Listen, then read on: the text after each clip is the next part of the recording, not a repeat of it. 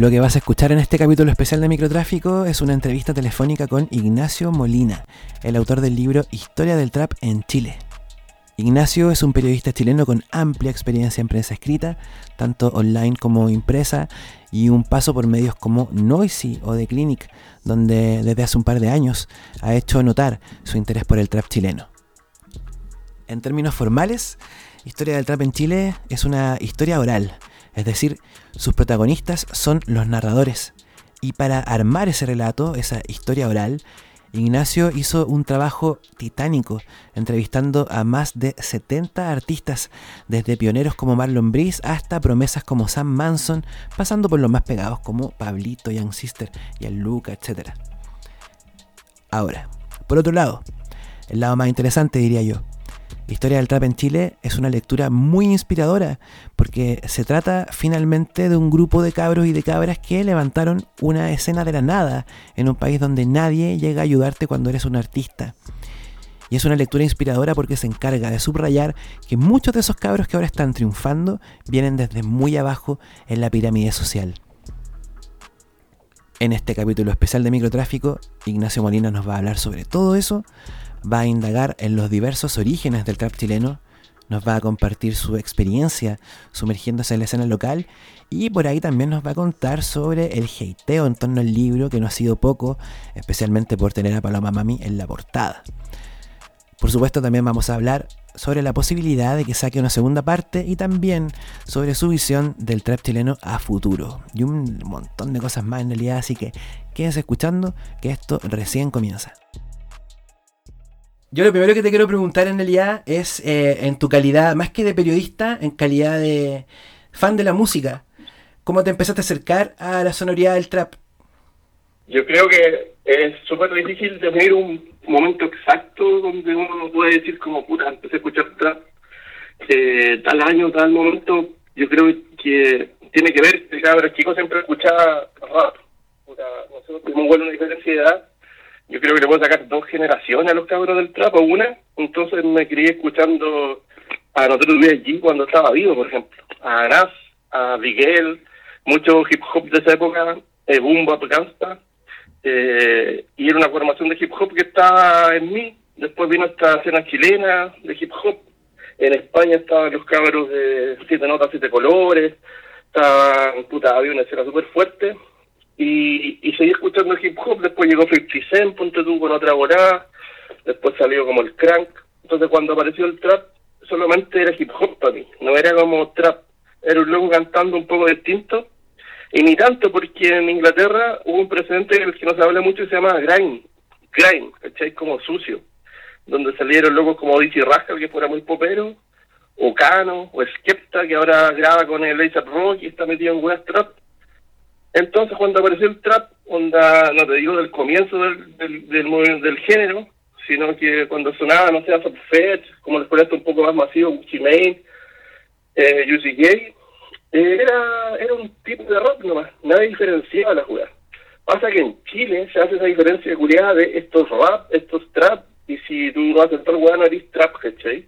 Por otro lado, es música, un subgénero, si bien un estilo de vida, eh, la web sigue siendo parte del hip hop mezclado un poco electrónica. La diferencia con un rap, como el que yo te comento, es que el, trap sí tiene algunos códigos callejeros e importantes que tienen que ver más que con una forma de enfrentar la vida. Entonces no estoy muy seguro cuándo puede ser, quizás cuando escuché el, no sé si Trap Lord o Fat Fest, debe ser 2012 2011, pero no tengo idea si ahí yo pensaba estos trap. Y igual el loco le puso trap al disco, pero era rap. Te contrapregunto. Esa diferencia entre trap y rap que se hace en Chile, que se marca tanto. Mi teoría personal, te la comparto para saber qué pensáis tú, es que, es que tiene que ver con lo beato que se puso el movimiento hip hop acá en Chile. Eh, adquirió cierto moralismo, cierta moralina rockera, diría yo que tiene que ver como con la autenticidad y como y un, montón, como un decálogo de valores que no hace más que espantar a la gente, yo creo, más que acercarla.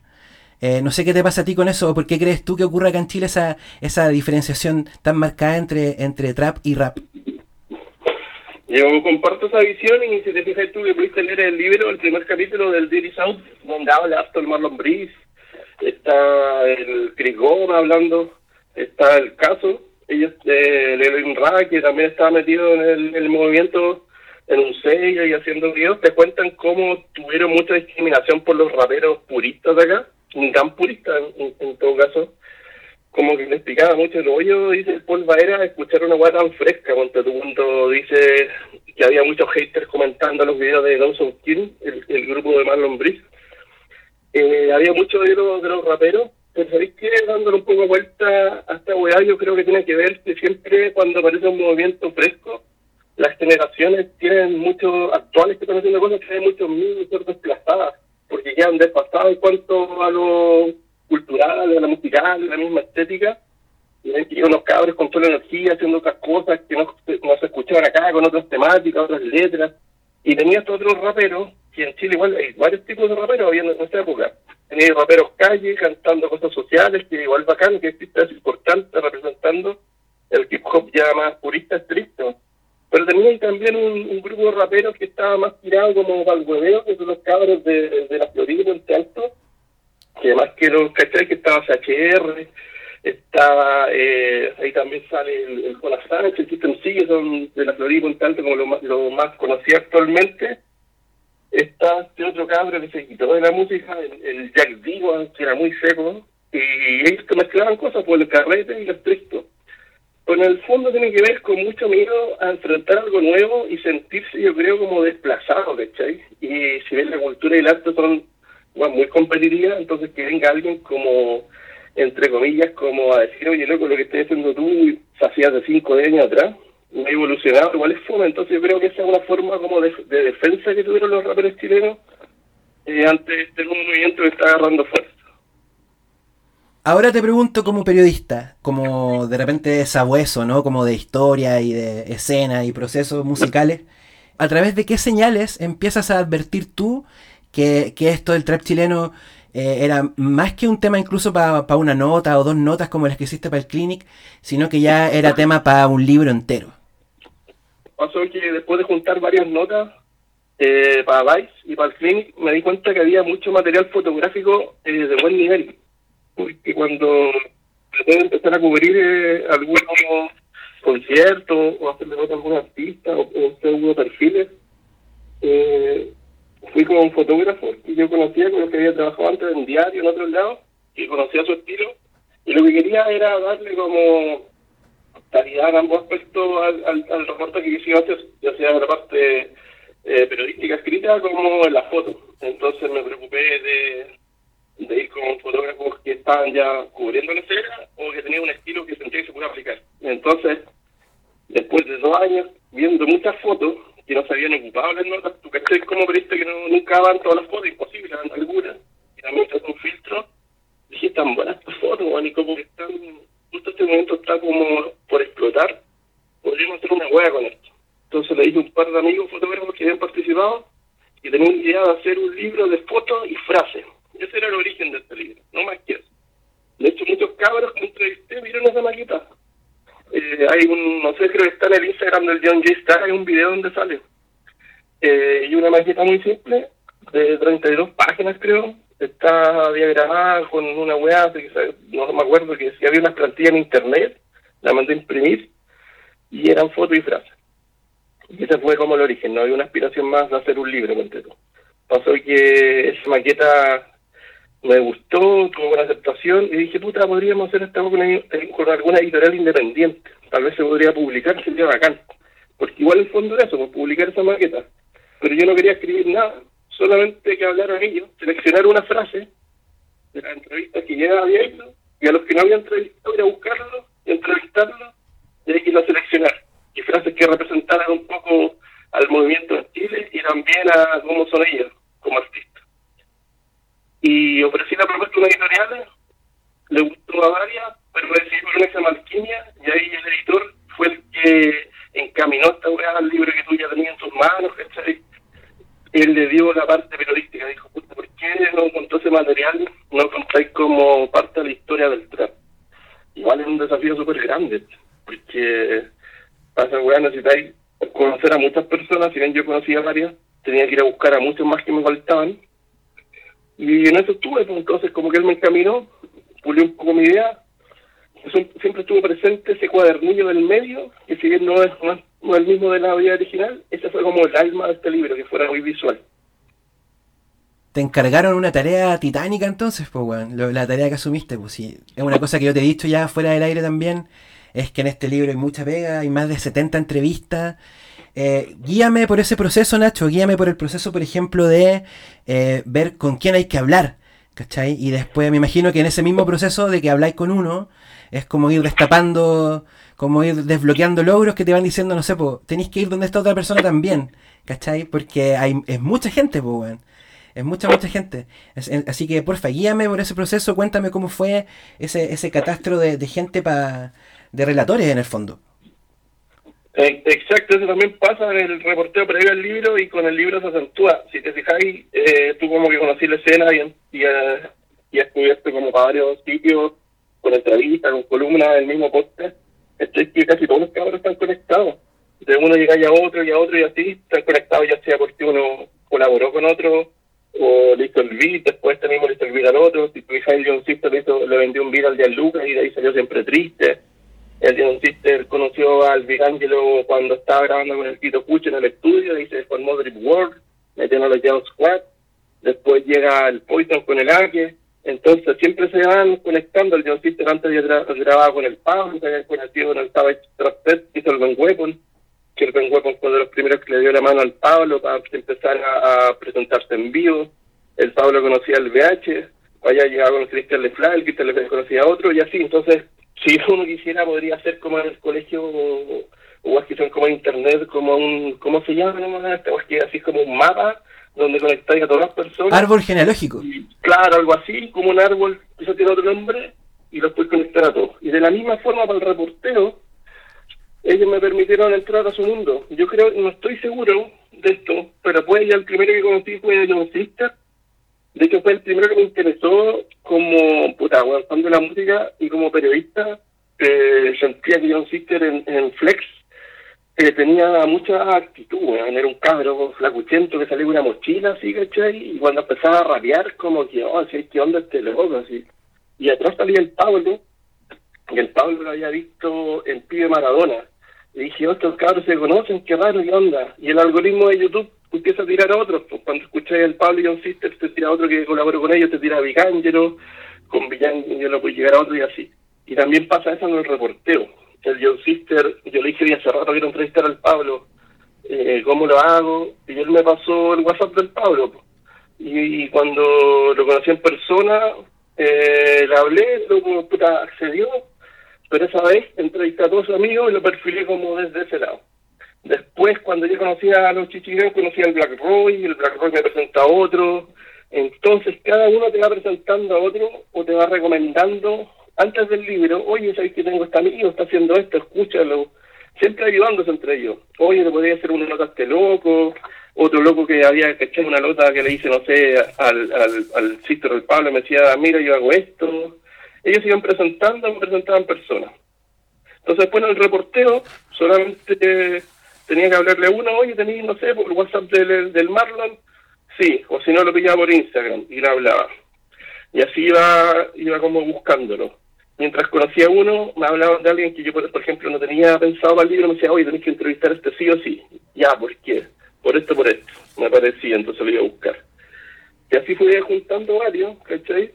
Y cada vez como iba creciendo, porque yo dije, puta, es imposible tenerlo a todos. De hecho, había un límite que había primero editorial, esto sería bueno para que echaran los cabros antes de hablar cualquier cosa, íbamos a tener a 50 entrevistados, ¿no?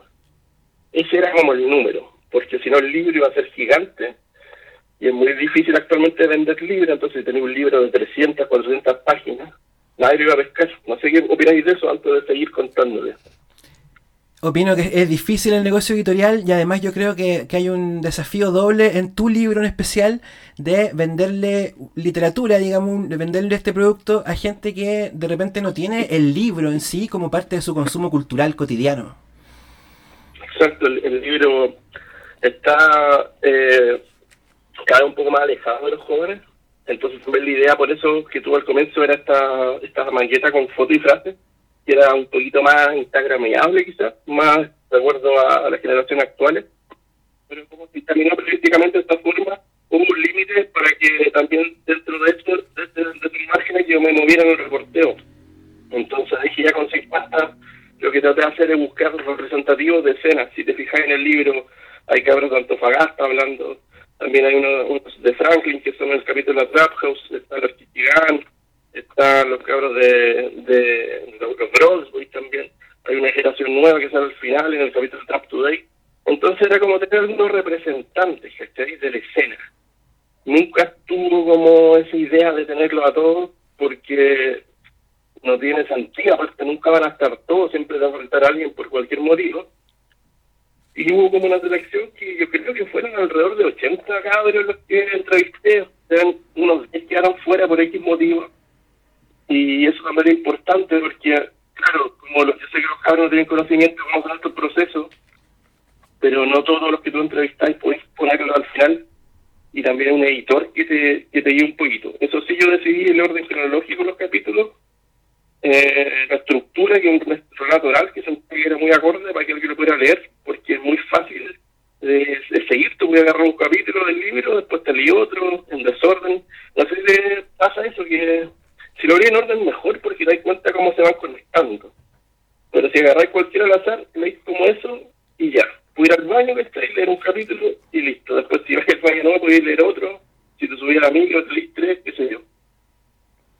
Hablemos, Nacho, de, la, de las ideas fuerza que rondan por el libro, estas esta ideas que son transversales a, cada capítulo del, del, del, libro que hiciste, la historia del trap chileno.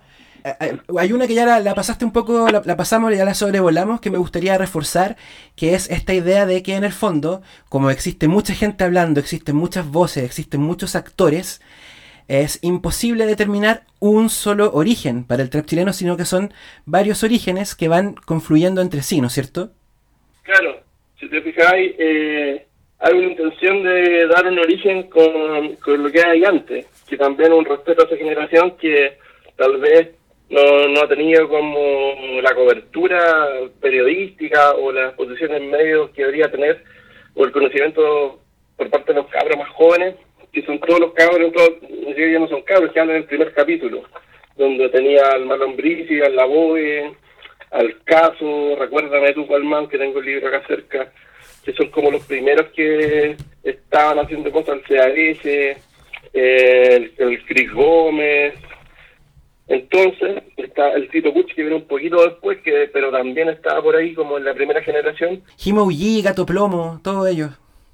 Claro, Gato Plomo también con su estudio, sí, exacto. Entonces, podríamos decir que entre todos ellos hay un origen, donde siempre, sí, por consenso, por respeto, por, perseverancia, el personaje que uno tuviera que elegir si esto fuera como una película que, sí, que lo protagonizara alguien y contar la historia del comienzo al fin, sería el Marlon es muy eh, eh, interesante lo que pasa, que el Marlon parte que hace mucho tiempo eh, adaptando estos sonidos de, de, Estados Unidos del sur, ¿cachai? del rap que están haciendo en Memphis, por ejemplo, en, esa en esa zona de Estados Unidos.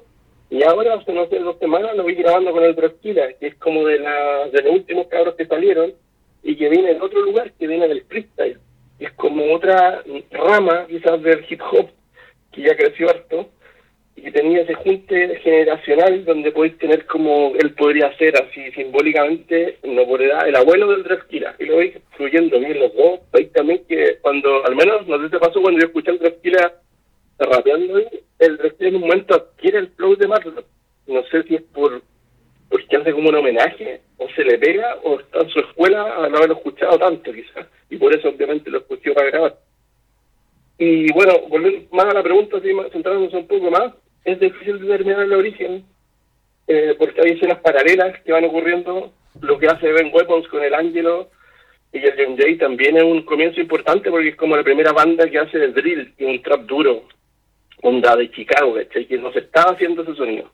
Y los cabros sacan su sonido a pura escucha de videos de YouTube. El John Jay en el libro te cuenta en ese capítulo que creo el segundo, que se llama el equipo del terror, y así se llama el piño estos cabros, te cuenta que no había tutorial en esa época para hacer beat. Ahora, si tú querés meterte a buscar cómo hacer beat de, de Black, ponte tú, de, de fácil quizás, no digo que es fácil esa música, pero te aparece. Y ellos la tenían que rebuscar con pocos recursos, no había espacio para tocar, todavía no entendían las personas que estaban haciendo. Ellos también son parte de un origen. Y por eso el buen huevo quizás siempre dice que es de los primeros, porque claro, el primero que empezó a cantar, una super calle dura, eh, de delincuencia, tal como dice cuando parte este capítulo, que él cantaba solo sobre delincuencia. Y lo otro divertido que ellos tres vienen de una escena anterior que se llama Beatdown, que es como un hardcore bien agresivo y con letras calle. Y ya por otro lado, tenéis como el pino de CAS, que hacen fan, que eran unos cabros de otra realidad social, eh, estaban haciendo un hip hop gringo. El CAS, cuando tú había vivido en Estados Unidos, había adquirido allá como ese tipo de cultura, y empezó a hacer como crank, que también es un presente del, del trap. Entonces tenés como varios orígenes paralelos. A mí eso sí me sorprende que todos se quieran pelear que fueron los primeros.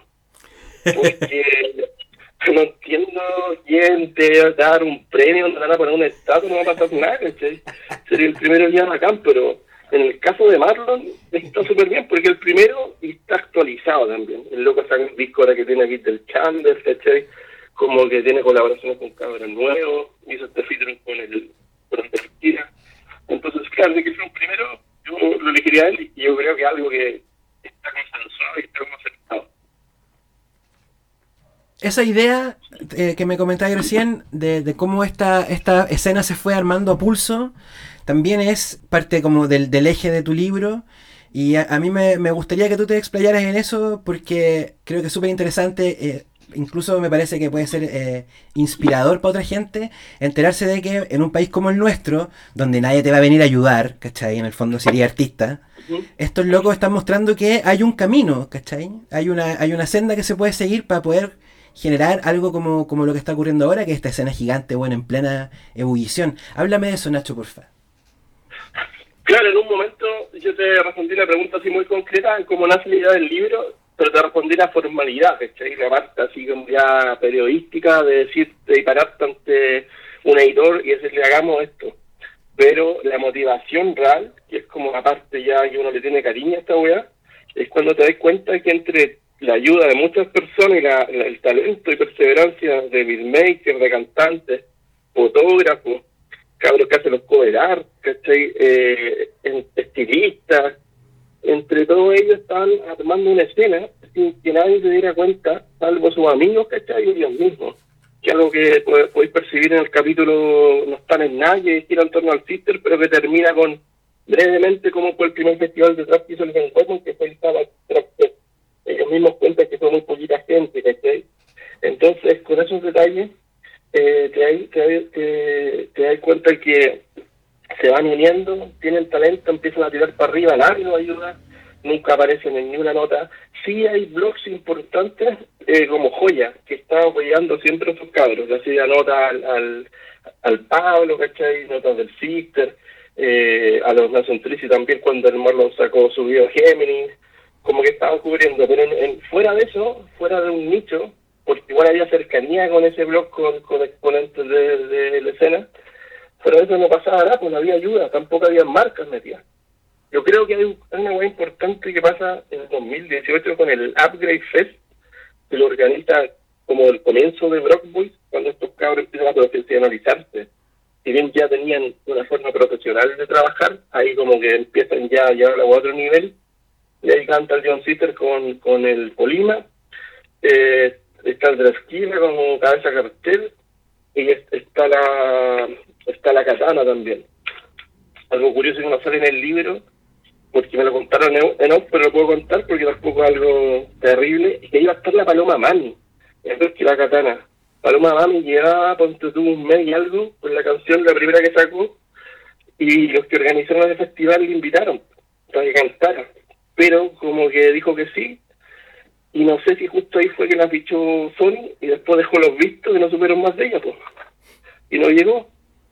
Y hubiera sido divertido, pues, porque si te fijas ahora la paloma mami causa como cierto recelo, pero iba a ser parte de alguna manera de una escena, si bien no comparte algo que tiene que ver con el origen del trap, ni quizás sus valores, ni, ni su estilo de vida, la habían invitado a ese festival. Bueno, y ese festival la gracia que tiene que, justo ahí está por estallar esta weá. Como que todavía no estalla, está a punto, sí. Pero ya se viene eh, pronto. Y varios otros cabros empiezan a hacer cosas por su cuenta. Y, te fijas entonces como periodista que algo va a pasar. Y te da mucho interés como de olfato periodístico de, estar al tanto, pues, como que te, veis como una energía que está acumulada, dando vueltas y llegar a un lado, no sabéis para dónde, pero un momento va a explotar. Y creo que eso pasó. Y eso dije, pues esta guay que registrar un momento importante de la cultura en Chile. Me gusta mucho cómo surgió, porque muy parecido al pan rock, hablo lo mismo, con lo que tenía a mano, con esfuerzo, perseverancia, pero en vez del punk de no quedarse en nada, es tirar para arriba. Aparte que son jóvenes que vienen muchos de zonas de riesgo, donde no hay oportunidades, donde crecieron discriminados, donde las mismas personas que después de, de, las tiendas quizás eh, le dieron oportunidad, antes se rían de ellos, los burlaban y los dejaban como confinados solamente en sus barrios. Y muchos vienen de ahí con esfuerzo y sin que nadie ayudar y nos queda una ahora. al final del capítulo, sin hacer spoilers, uno de los productores más importantes te dice que ya tiene dos autos, que ayuda a su familia, que se pagó su estudio. Otros cabros tienen unos Mercedes, cambiaron su vida en dos años completamente. Mira, para allá iba yo justamente, porque creo que, me imagino yo, que compartimos en este, en la parte emotiva de la atracción que uno siente hacia el trap. ¿Aló? Sí, sí, te escucho. Ah, perfecto, que escuché como un ruido medio raro. Allá.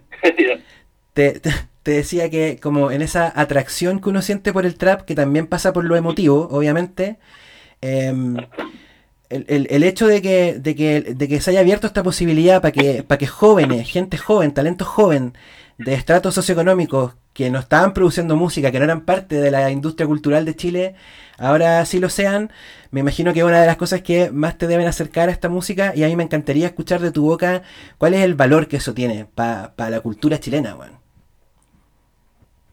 La misma canción del Pablo con el Polima dice va a poner a todos los niños de la pobla a cantar y no puede ser más cierto. Si veía hace, dos, hace un año, dos años, quizás más, ponle dos años, muchos cabros chicos de, de 10, 14 años de poblaciones de riesgo, con altos puntos a su alrededor en donde vivían, están cantando, están haciendo música, quieren ser como el Pablo, eh, están encontrando una posibilidad de escape, ¿cachai? A, a, una vida un poco más ilegal.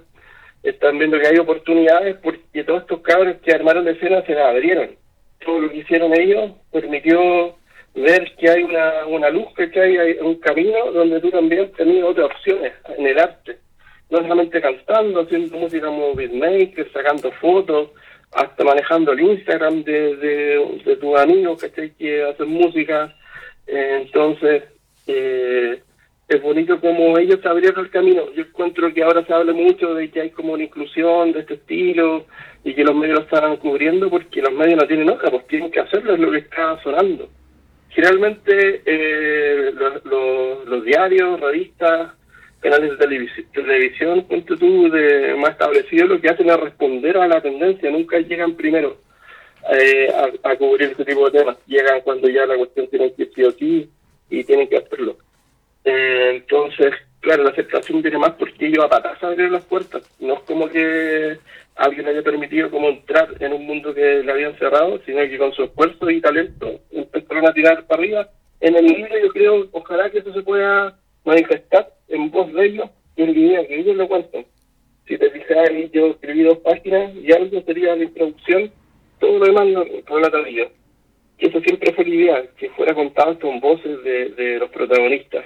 No que alguien te teorizara ni que te metiera como igual filosóficas o sociales, ¿cachai? Ni que fuera mucho contexto de esa onda académico, sino que con sus palabras, tal como hablan, ¿cachai? Se explicaran. Hablando de lo mismo, de, de la gente que hace el trap, de, de esta incorporación de, de, cabros de estratos socioeconómicos más bajos y distintos a lo que estábamos acostumbrados a ver, porque uno está acostumbrado, no sé, pues, al Beto Cuevas, ¿cachai? A gente privilegiada, Álvaro Enrique, la Fran Valenzuela, qué sé yo. Em, ¿No te pasa a ti? Te, lo quería preguntar al aire, esto te lo había comentado igual fuera del aire, que, el trap sirve de repente como para ver quién es quién, según cómo reacciona a esta música. ¿Tú decís los oyentes? No los que hacen este estilo, sino que las personas que lo escuchan. Sí, los oyentes, a nivel de, público, a nivel de, por ejemplo, no sé, pues a ti te ha tocado dar entrevistas donde te, te, han preguntado como, que, desde el prejuicio, ¿cachai? Te han hecho preguntas desde el prejuicio hacia el trap. Sí, existe mucho prejuicio todavía, existe miedo, eh, ignorancia en torno al tema. También se confunde mucho el trap con el reggaetón. Eh, hay, hay ignorancia en cuanto a a lo que el trap, significa como estilo de, vida, como, como, género musical también, y que exponentes son los como importantes. Es muy probable que alguien hable de trap y te hable puta de Anuel, te hable en medios oficiales o en las, noticias. Hace poco, eh, sin decir para qué medio de una entrevista, hablaban del movimiento del trap latino, que el trap latino era súper importante, posicionando como que el trap latino era realmente el trap en sí como que ignoraba lo que había pasado en Atlanta y no tenía ni idea de eso, ni de, las trap house, ni, no, ni donde nace esta hueá, ¿cachai? Como que hay ignorancia y también hay discriminación. Pero eso pasa, pasó con el rap, también pasó con el reggaetón, pasa con los géneros que tienen que ver un poco con lo que no está aceptado. Los temas que se hablan son siempre temas que son marginados, que no aparecen en los diarios ni las noticias, y cuando aparecen son para causar terror un poco hay personas que tienen que buscársela como sea para salir adelante porque no hay otra y esa puede ser su vida atrás y, puta es lo que conocieron, es lo que vivieron, por algo lo cantan, que ellos no tuvieron una vida privilegiada donde comprar un pasaje para irse a otra ciudad, weón, tres con tres meses antes y andáis toda tu vida viajando, weón, preocupado de tener, no sé, weón, la última weá, aunque bueno, en trap pasa eso. Así que ahí como que hay un también ocurre, hay un, hay un, hay un fetichismo por, por el objeto material, por las marcas. Pero eso tiene que ver, y yo lo cuento en el capítulo que se llama Trapteo, así tal cual. Me gusta cómo ellos eh, te verbalizan por qué andan vestidos así, por qué tienen un cinturón de 700 lucas con una correa Gucci, así con un ferragamo, por qué andan vestidos y de esa manera. Ellos también tienen una, investigación, yo me gustaría que si alguien pueda acceder al libro, que lo descubra en voces de ellos. Y se entiende, este yo cuando lo dicen lo respeto, lo creo y me parece bastante asertivo que si está el rey de la plata y las marcas que esté, presente y qué es lo que quieren demostrar con eso, porque no solamente es tenerlo por gusto, porque el agua es bonita y te queda bien, y te combina con un castilla, sino porque hay una demostración ahí de algo, Hay como una, hay una parada social al andar con esa villa Louis Vuitton, ¿cachai? Con una Jordan. Eso es lo que tiene tu libro, súper bueno, yo creo que es como, sin ser, digamos, una Biblia, un, así un yunque, sí hay muchos porqués, ¿cachai? De por qué pasa esto, y ahí te vais dando cuenta también que nada de esto es al lote, pues, weón. Yo te quería preguntar, Nacho, respecto a lo que pasa con el libro ahora ya publicado, porque tu libro es uno de los libros que yo he visto que ha generado más interés eh, en gente, más reacciones en personas. Em, que algo no, muy común porque tú sabes que acá en Chile los libros se editan en un anonimato bien espantoso, entonces a ti te ha tocado igual como estar en, tener un libro que genera mucha reacción y mm, una de las reacciones que, ha generado tu libro es cierto rechazo a la figura de Paloma Mami en la portada. Y yo más que pedirte hacer una defensa de la portada del libro, aunque también te, todo bien, eh, me gustaría retomar lo que me comentáis recién eh, de, de, lo que pasa con ciertas figuras de que forman parte del trap que ya eh, por su popularidad o por cosas que han pasado, como por ejemplo el estallido social, ahora generan recelo, pues, ¿Qué te pasa a ti, por ejemplo, con ese recelo que genera la figura de Paloma Mami en la portada de tu libro? Casi toda la entrevista sale ahí, se hicieron, yo creo que que casi onda al 100% sino antes del estallido, todavía no está este, este asunto de la Paloma Mami se callaba ante lo que estaba pasando en Chile. Eh, entonces no está esa figura de rechazo y la portada ya está planeada un poquito por la editorial. Primero decir, como con varios temas que me dijiste, me interesa hablarlos todos, no tengo ningún drama. Claro, nunca había pensado, recién me doy cuenta que un libro no ruido, porque sí, un libro no mete ruido eso es extraño, pero que el libro igual tiene que causa todo tipo de sensaciones, porque también hay muchas personas que quieren estar en el libro, por ese motivo. Eh, puta, ¿sabes qué? Después se publicó la portada que la publicó Trap Today. Ese día yo estaba súper cansado, weón, onda muerto de cansado, me quedé dormido como a las 10, haciendo guapas libre para la pega que tengo. Y el Nacho de Max de Nacho, que tú lo conocí, que fue muy importante también en la curatoría y el desarrollo de este libro, eh, subió la portada Today creo que a las 11 de la noche y yo el otro día me desperté, weón, soy un weón que no tiene muchos seguidores, de hecho tengo como, así como un weón muy normal, y tenía, no sé, muchas solicitudes, mensajes de odio, audio, sin exagerar, más de 120 mensajes al día, ¿cachai? De todo tipo de weón. Igual fue como, qué mierda, así está pasando, y despertarte, chato, para tener que ir a la pega, ¿cachai? En, en contexto coronavirus, aparte, porque yo sí como soy periodista, y escuché un par de mensajes y dije, mierda, estaba aburriendo. Pero igual entendí después con distancia qué pasaba. Hay cabros que quieren estar, sienten que, ¿por qué no lo entrevisté, cachai? ¿Por qué está la paloma claro en la portada? Es como que chucha es la paloma mama y no es trap. Claro, es cierto, pero también quién va a definir qué es trap y qué no, y tampoco que la paloma está ahí significa que ella sea trap, ¿cachai? Hay una decisión completamente comercial de tener la paloma mami ahí así que decirlo de frentón, la paloma mami es una figura que se conoce ya a nivel masivo, en todo tipo de, punto tú, de, de barrio, no es algo de nicho. Eh, y lo que hace la, la figura de la paloma, encuentro ya como cantante artista, no como su cara ahí en la portada, ella mostró, yo creo, a otros, sin proponérselo, ella nunca se ha abanderado por esto, pero las cabras que escuchan la paloma mami, que son más chicas, eh, empezaron a ver que la paloma estaba en un festival con el John Sister o con el Polima y ya qué mierda el Polima John Sister entonces alguien lo buscó. Ah mira el Polima tiene una canción con no sé pues, con, con, el Pablo. Ah mira Pablo Chile qué bueno Pablo Chile otra canción con él que se dio con, con, tal, con el Cristian de Flight. Y pueden ir llegando a otros cabros que están mucho más abajo en cuanto a popularidad.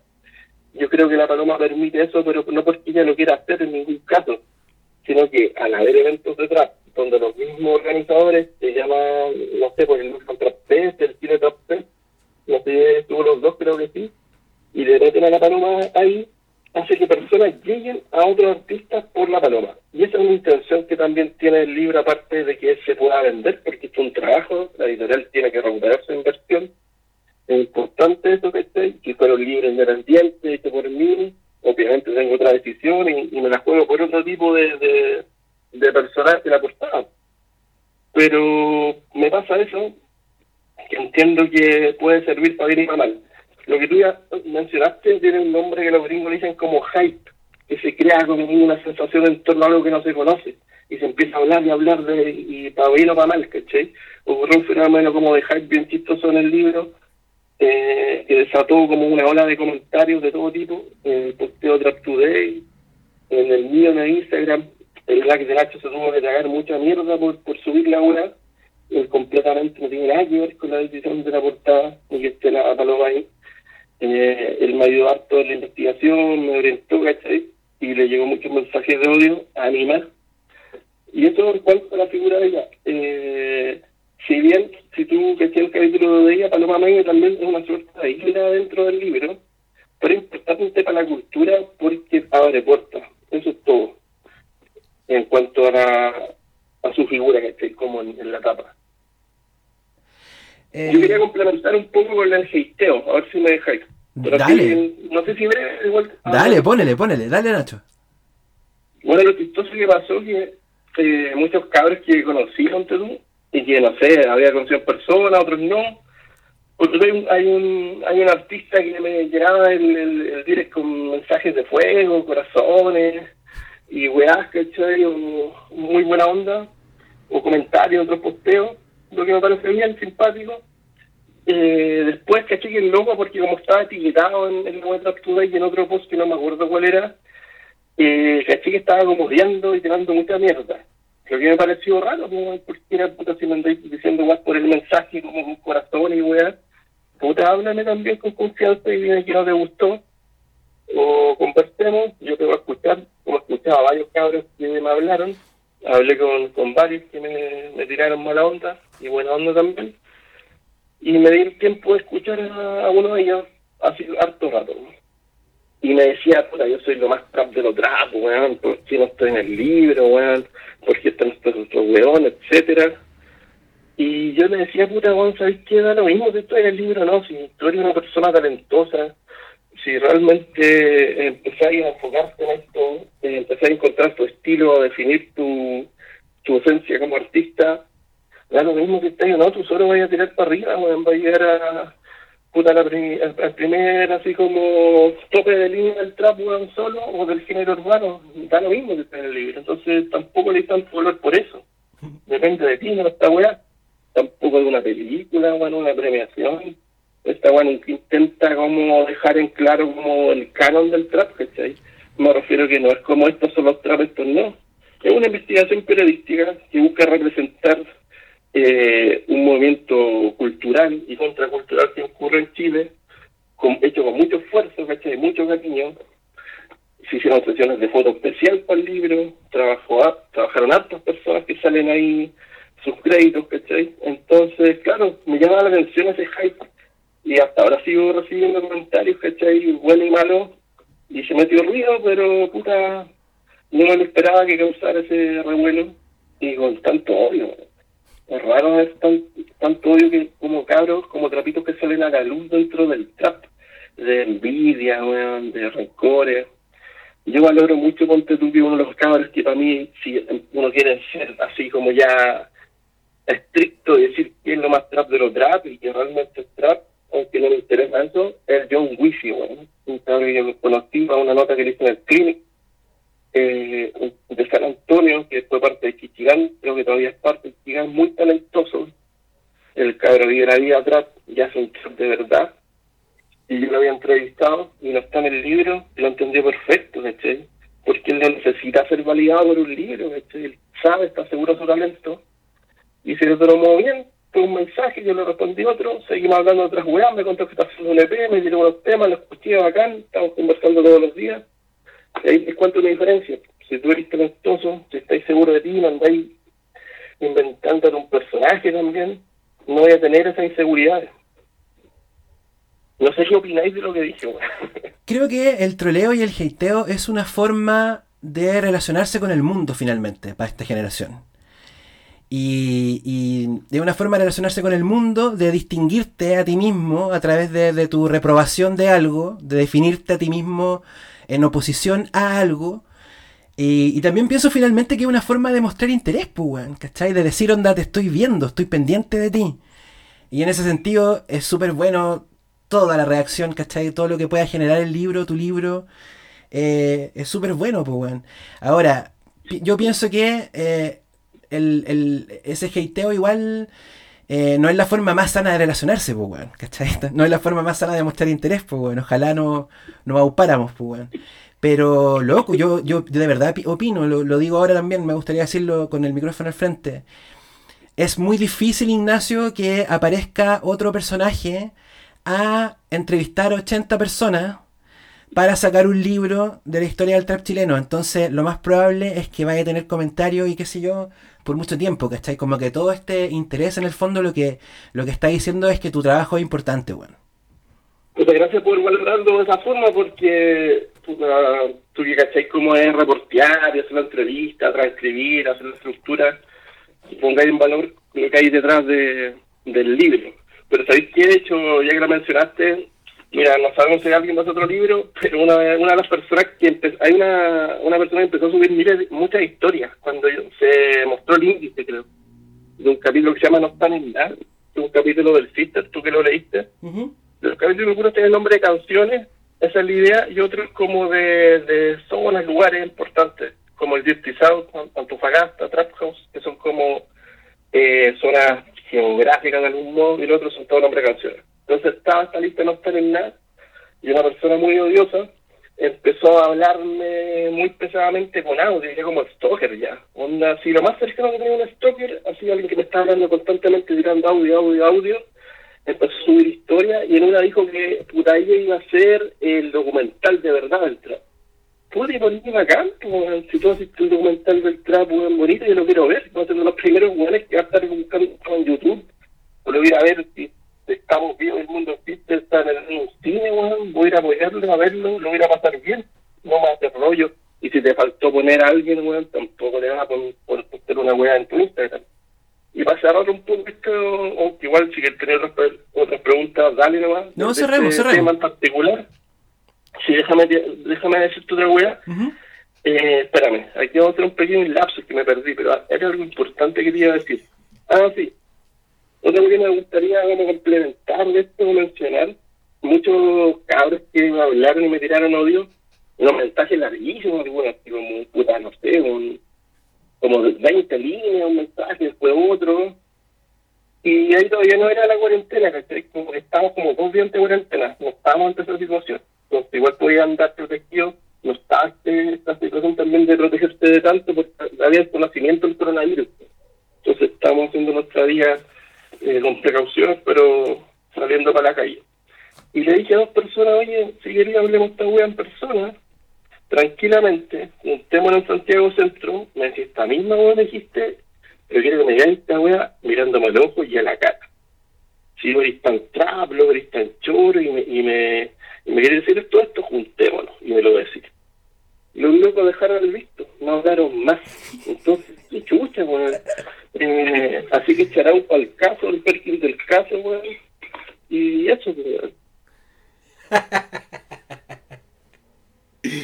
No puede ser una terminada más trap para hablar del libro El Trap, pues, weón. Está bien. Claro, weón. Un remate trapero. Puta, si tenéis preguntas como las que te hicieron por el Instagram, igual podría hacer alguna, no te las tenía a mano. Sería Ah, sí. bueno, como Mira. algunos cabros que te postearon la historia, o si tenéis más tú. Pero sería bueno responder algunas del Instagram. Yo terminaría esto con una pregunta del Insta, de las preguntas que mm, dejó la gente de microtráfico, que también tirón de orejas para el, para el público nuestro. Harto troleo también, pues, weón, en las preguntas. Harto hateo.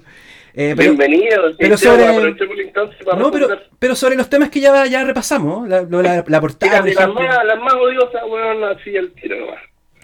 No, la, la portada era como el, el tema de conflicto, weón. La portada era una weá que, que chocó un montón y que caleta gente, no- yo leía las preguntas y en- cachaba que hay un desconocimiento, como que ellos pensaban que, pu- puta, que la portada la habías diseñado tú, ¿cachai? El, el autor del libro generalmente no hace eso. Y como decís tú, son decisiones comerciales, como que hay un desconocimiento en general eh, sobre los procesos, digamos, de lo que es el trabajo periodístico, el, el trabajo editorial, qué sé yo. Pero a mí me interesa una pregunta que se repite, weón. Que se repite. Le hicieron como cuatro personas de la misma fraseado más o menos parecido. Que es, si tú estarías dispuesto a... Hay dos opciones. Si tú estarías dispuesto a hacer un libro, otro libro, con talentos nuevos, gente como de la generación SoundCloud que está ahora eh, surgiendo, que no está en tu libro actual, o si estarías dispuesto a eh, editar una versión eh, actualizada de la historia del trap chileno más adelante. Las dos son como que apuntan a lo mismo. Sí, son similares.